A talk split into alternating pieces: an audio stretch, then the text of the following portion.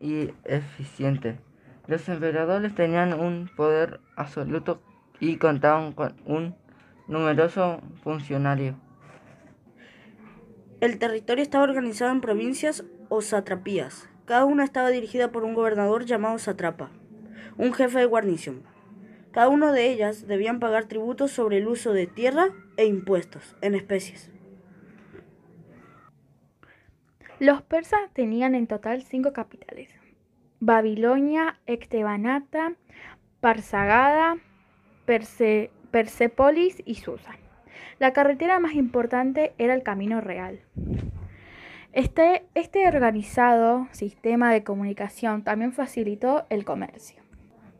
Los persas controlaban puertos desde donde partían sus flotas y hasta construyeron un canal que unía el mar Mediterráneo con el mar Rojo.